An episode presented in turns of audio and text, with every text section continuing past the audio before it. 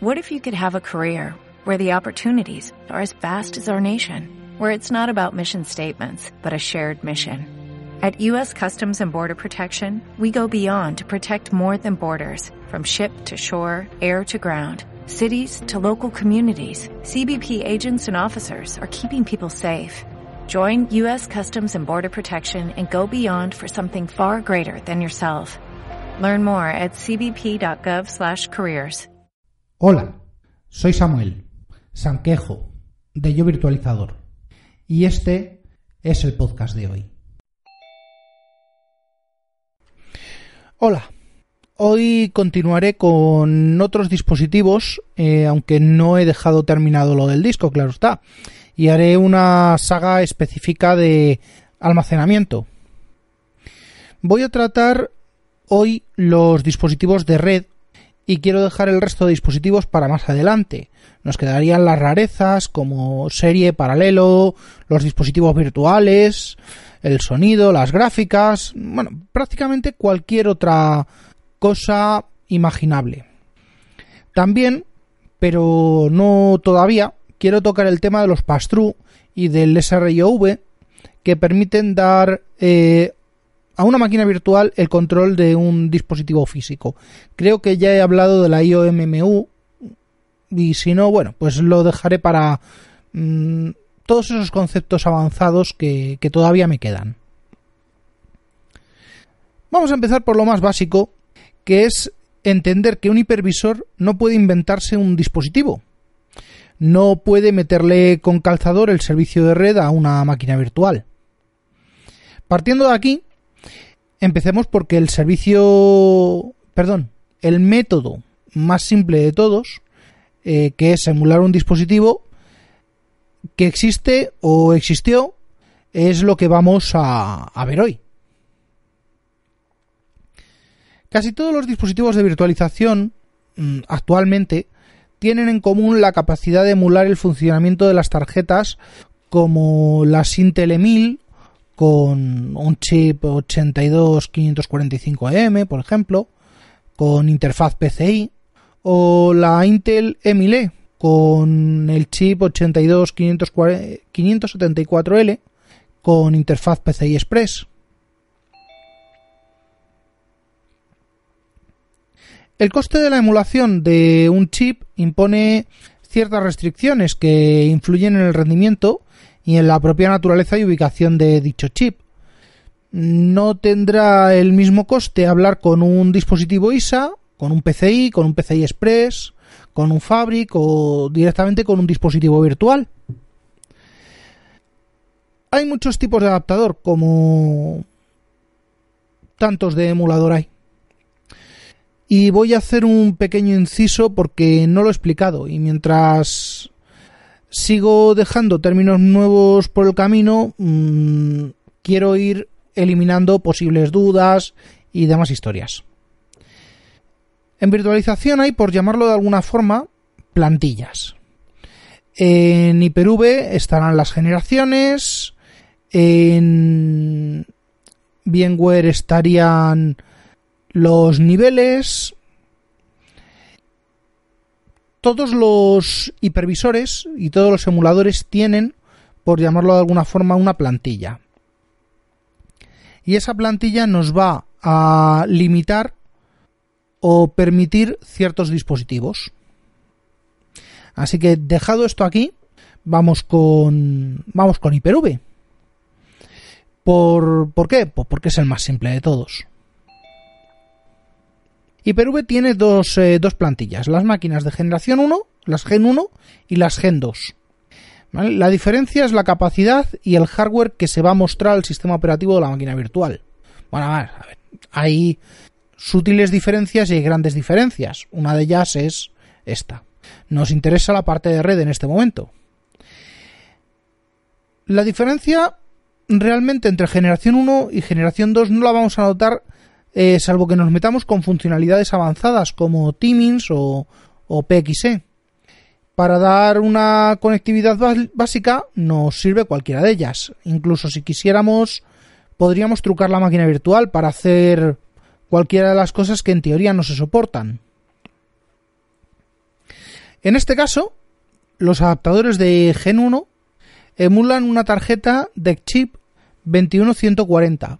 Sí, una antigua tarjeta ISA de de digital antes de que lo comprara Compaq.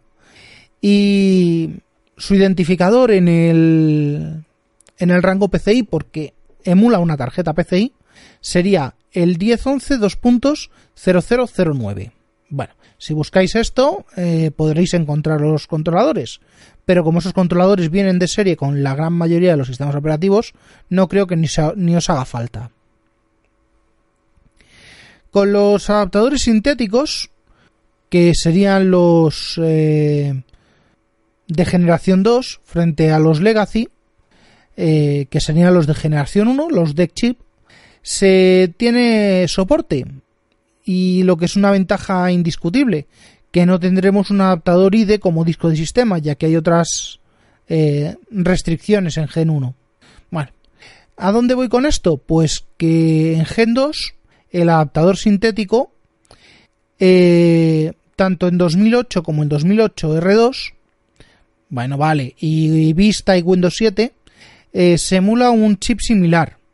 el Intel 82566MM, que tiene una capacidad añadida de reemplazar al deck chip 21140 eh, en caso de que el sistema operativo no cumpla con las expectativas de compatibilidad del hipervisor. Vamos, que si yo a la máquina virtual de Gen 2 le meto un Windows 2003, el sistema operativo va a decir, hola, soy yo, ¿qué controlador eh, tengo? Y el hipervisor le va a responder con los identificadores PCI 10110009 y va a decir, hola, soy un deck chip. Pero bueno, esto son cositas que hace la magia del hipervisor. También hay que tener en cuenta que el adaptador sintético va, a depender del PNP bus, no del PCI. Por lo que no se verá con las fórmulas tradicionales, no se verá con un SPCI, eh, no se verá dentro del bus PCI en la sección de, mm, de controladores PCI, sino que se verá como parte del VM bus. Una vez que estén instalados los servicios y eh, controladores de lo que se denomina eh, Linux Integration Service. En máquinas virtuales Windows esto no es necesario, ya que a partir de Windows Vista los controladores vienen como parte del sistema. Y otra cosa mm, que es interesante, por lo menos a título de saberlo, a título de Mm, ver una red y ver qué pasa a través de, de lo que pasa en la red. Bueno, pues eh, cada producto levanta una Mac en los niveles 2, en, sean switches, sean otros equipos. Son direcciones de físicas de máquina de nivel 2 visibles por ARP. Y por la parte de Microsoft todas comenzarán por 00 15.5D. No recuerdo si fue en el primero o en el... No me acuerdo en qué capítulo fue, en el que hablé de las Mac de 24, en este caso Mac 48 y Mac 64. Eh, bueno, pues esto sería una Mac 48 y solamente doy los primeros 24 bits porque son los fijos los que corresponden al, al titular de, la equipación que se presenta. ¿Vale? Esto en el OUI es una base de datos en la cual figuran todos estos identificadores más todos los fabricantes con nombre y dirección. Microsoft tiene bastantes más adaptadores asignados. El caso es que yo en Hyper-V no he visto que se utilice ningún otro. Para siguiendo un poquito más y, terminando con, con, Microsoft, pues voy a hablar de las máquinas de Azure. Y es que hay en Azure hay más adaptadores disponibles, como por ejemplo el adaptador de Mellanox, pero bueno, como utiliza las tecnologías extendidas que he comentado antes, lo dejaré para otro día, porque en este momento los adaptadores de más de 10 gigas me dan algo de, de vértigo. Cuando hablamos de VMware, igual que he comentado antes, habrá versiones o, plantillas, pero en este caso hay muchísimas más que en el caso de Hyper-V.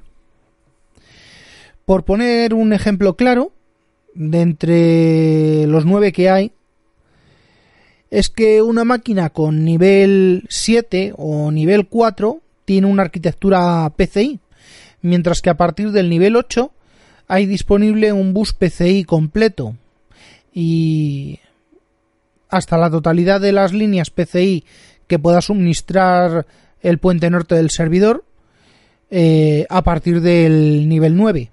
Como en este momento sé que se me ha olvidado, y tras escucharlo, le falta sentido, a partir del nivel 8 de hardware virtual, los buses son PCI Express.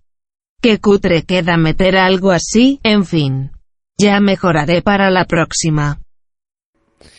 Bueno, un esquema mucho más útil del que puedo contar está documentado en el KB eh, 205-1652 de la Knowledge Base de, de VMware por si lo queréis consultar.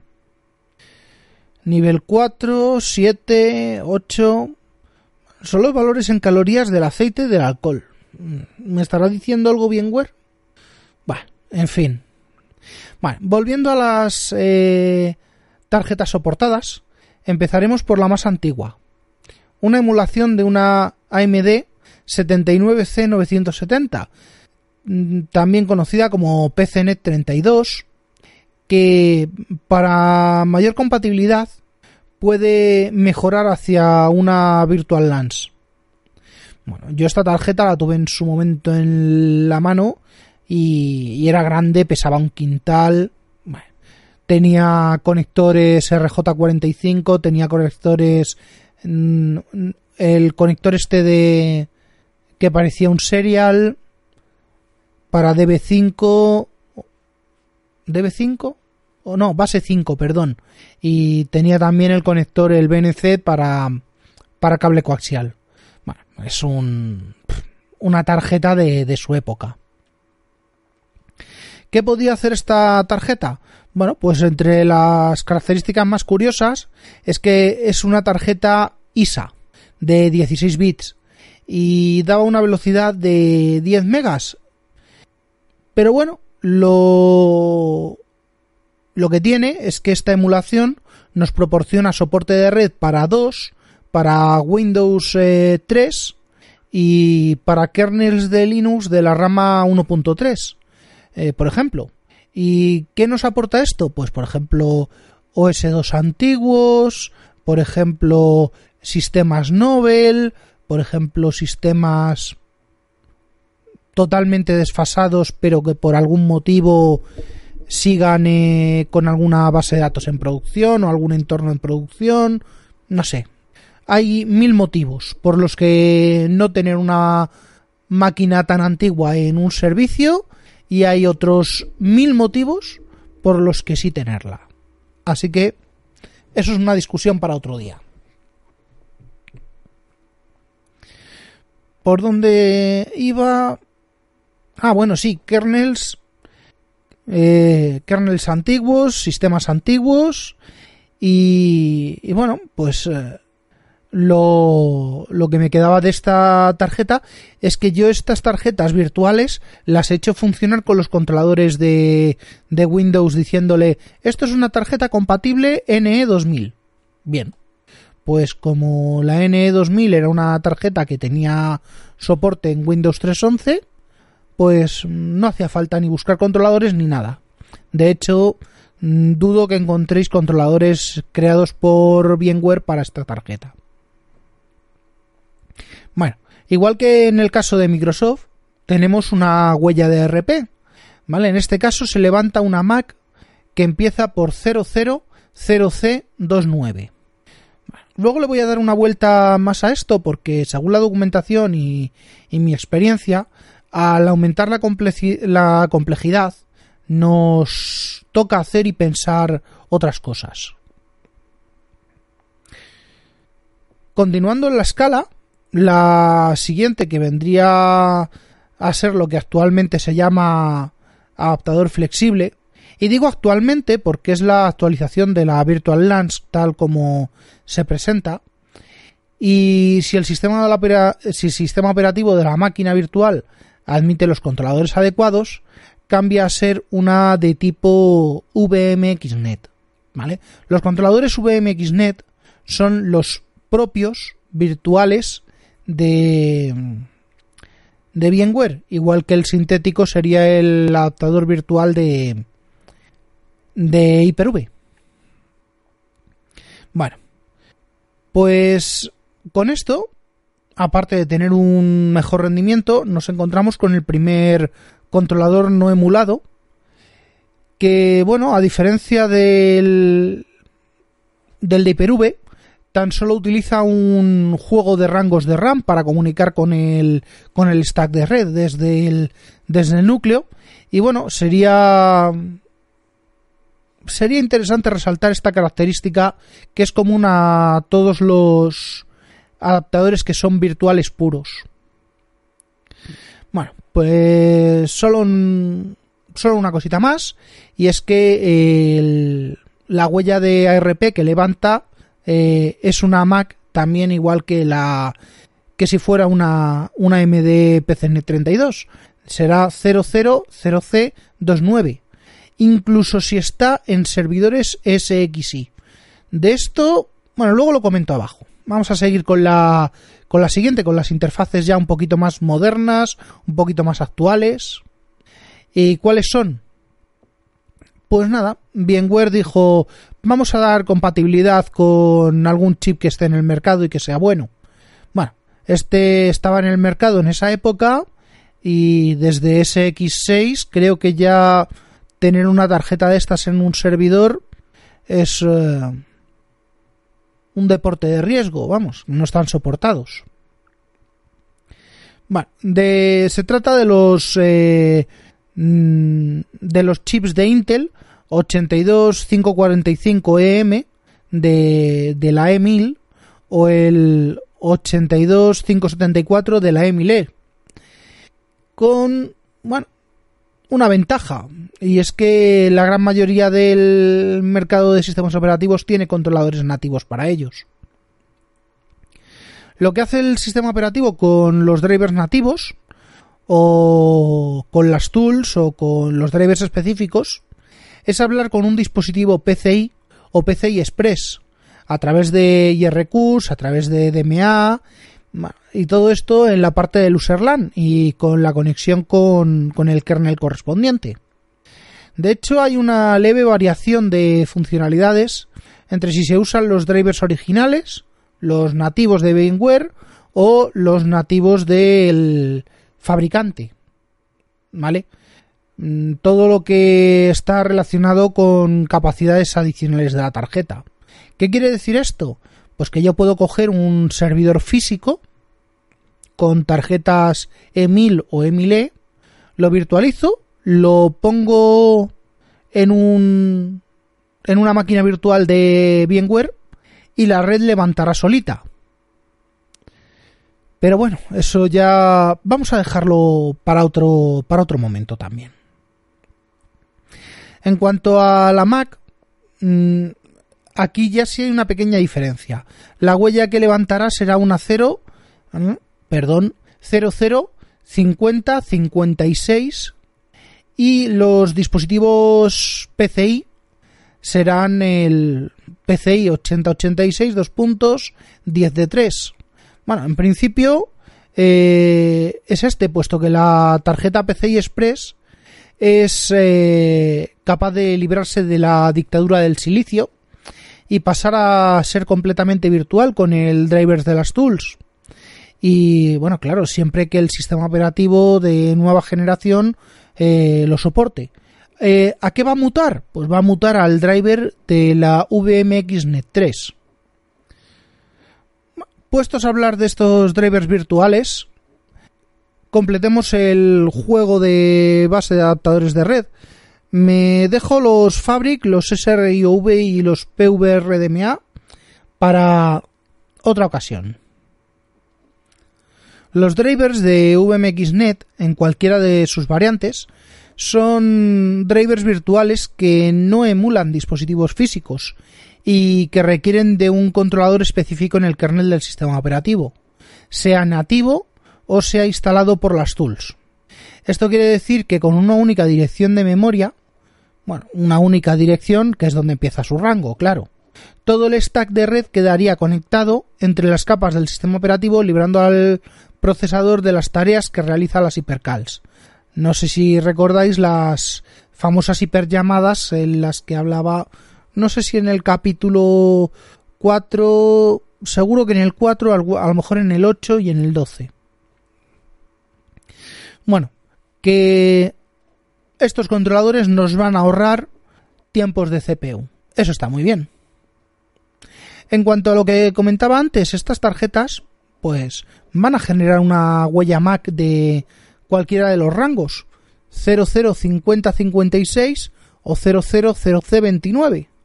Pero también hay rangos en reserva, como puede ser el 001C14, que aún no he visto en ningún producto, y el 000569, que según la documentación es para sistemas antiguos y tampoco lo he visto eh, en ningún lado. Supuestamente este rango sería para las AMD PC LANs o VLANs que mutan a, a algo mejor. Porque si no, no lo entiendo. Y por último, el rango 005256, que sí he visto y que no está documentado por ningún lado. Y claro, estas direcciones de Mac yo solamente doy los tres primeros eh, grupos, los 24 primeros bits, pero luego tiene otros 24 bits que se dedican a componer la identidad de la tarjeta en la red. Bueno, existe la posibilidad de manipular manualmente las direcciones de un adaptador desde la interfaz de VMware, cosa que he hecho, cosa que ya contaré en otro capítulo, y cosa que si vais a la documentación, salvo para entornos muy concretos y productos muy concretos, está completamente desaconsejada. Pero ¿qué queréis que os diga? Mm, es muy divertido ser travieso. Con VirtualBox la cosa es eh, muy similar, pero muy diferente a la vez. En VirtualBox, que yo sepa, no hay generaciones o niveles. Y si lo hay, pues oye, que me perdonen los fanáticos de VirtualBox, pero eso denota mi falta de interés en este producto en concreto, porque la verdad es que me aporta de poco a nada y sobre todo me da problemas. Repasando rápidamente la historia, pues es así, porque es que no lo manejo desde que era Connectix y sí, lo he intentado, de verdad que lo he intentado, pero es que falla como él solo. ¿Será que lo sujeto mal? Bueno, pues vamos a, a, contar lo que lo poco que hay en la documentación, porque realmente es una documentación escasa. Bueno, dice que puede simular exponiendo a la máquina virtual las controladoras. AMD PCNet PCI 2, que serían la AM79 970A, una versión parecida a la que usa eh, la AMD PCNet Fast 3, que sería la M79C973, que esta también la he tenido en la mano en físico y era PCI, PCI con conector BNC para, para tarjetas Ethernet y soporte para Token Ring, me acuerdo, que estaba en algún servidor de IBM. Pero bueno. Bueno, pues esta es la tarjeta que va por defecto y se adapta a casi todos los sistemas operativos, tengan o no los controladores instalados, eh, ya sean de AMD o de los, de los aditivados, de los, em, ¿cómo lo llama? de las guest additions de, de VirtualBox. Bueno, también, como no, para actualizarse, eh, realiza emulaciones de la tarjeta de las tarjetas de Intel. ¿vale? Empezando por la más básica, que sería la Pro 1000 MT de escritorio, que sería la 82540EM. E si no recuerdo mal, esta es exactamente la misma que monta... No, no es la misma, es la 40 y la de VMware es la 45. Bueno, la también hay una emulación de la Pro 1000T para que es una tarjeta de servidor con el chip 82543GC y la Intel Pro 1000 MT Server que en este caso sí coincide con la 1000 eh, con la Intel E1000 de de VMware, la 82545EM. Bueno, según esto, por lo que he estado mirando, creo que ni siquiera permite seleccionarlo. Eh, lo va a seleccionar automáticamente según el sistema operativo sea de escritorio o de servidor. Estoy seguro que esto tocando en los ficheros de configuración se puede cambiar. Bueno, y por último, como no, VirtualBox también tenía que tener un un adaptador de red para virtualizado, un adaptador de red que sea virtual, que no emule ningún chip físico. En este caso, eh, se han apoyado en el para Virtualized Network Adapter, el, el Virtionet, que es un aporte de Red Hat y de sus proyectos de Open Virtualization y lo podéis buscar eh, buscando Virtio Red Hat y ahí os sale toda la, información.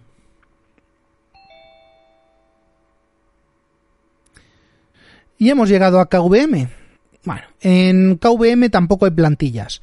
Y la verdad es que se agradece un montón poder gestionar los elementos individuales sin, sin excesiva rigidez. Eso ya, la rigidez nos la meten por arriba los, los frontend de KVM que, que bueno, habría que hacérselo mirar. Otras veces, bueno, pues los miramos con buenos ojos porque nos simplifican el trabajo. Porque la verdad, para levantar una máquina virtual, meter un churro, a lo mejor 400 caracteres en una línea de comandos, tampoco es plato de gusto.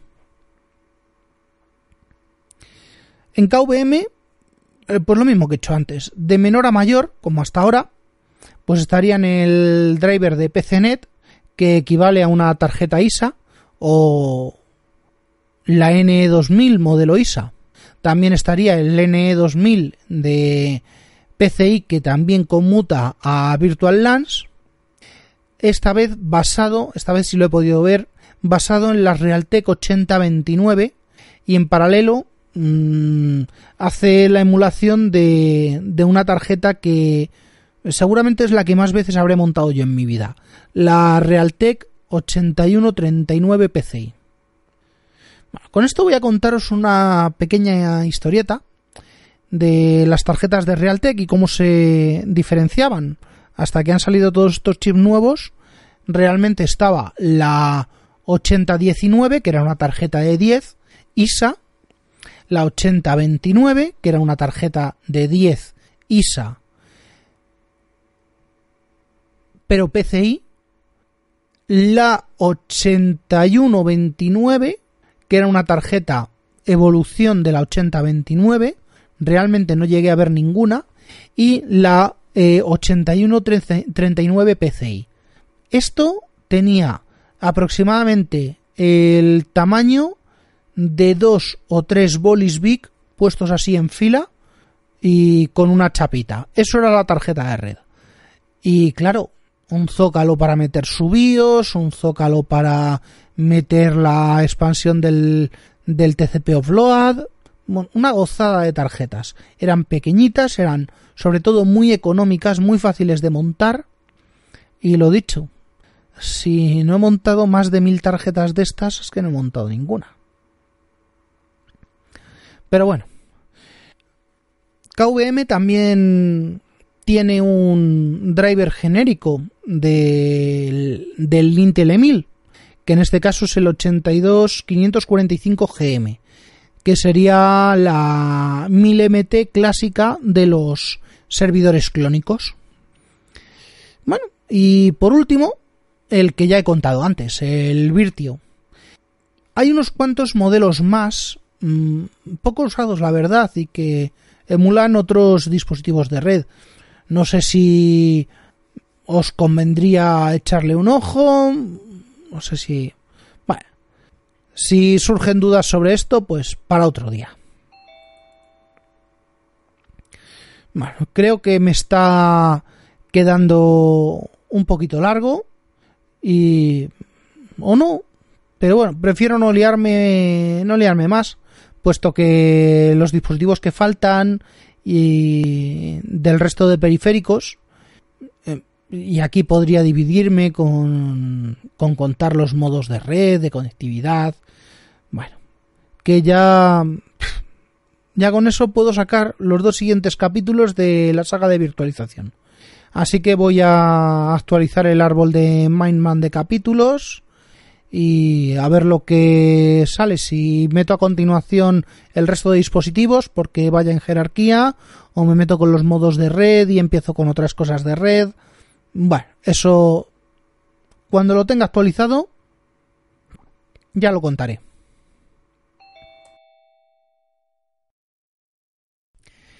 Así que sin más, aquí me despido. No sin antes recordaros que este podcast pertenece a la red de sospechosos habituales, eh, que podéis eh, red a la que podéis suscribiros a través de el feed https dos puntos barra barra feedpress.me barra sospechosos habituales. Eh, podéis eh, pasaros por el grupo de Telegram t.me barra grupo virtualizador y en Slack pues el, el Slack de WinTablet wintablet.slack.com para acceder pues contactarme por Telegram y eh, os solicito acceso los blogs pues yo virtualizador.blogspot.com, leer por leer.blogspot.com y como no hay mucho más que contar, hasta la próxima.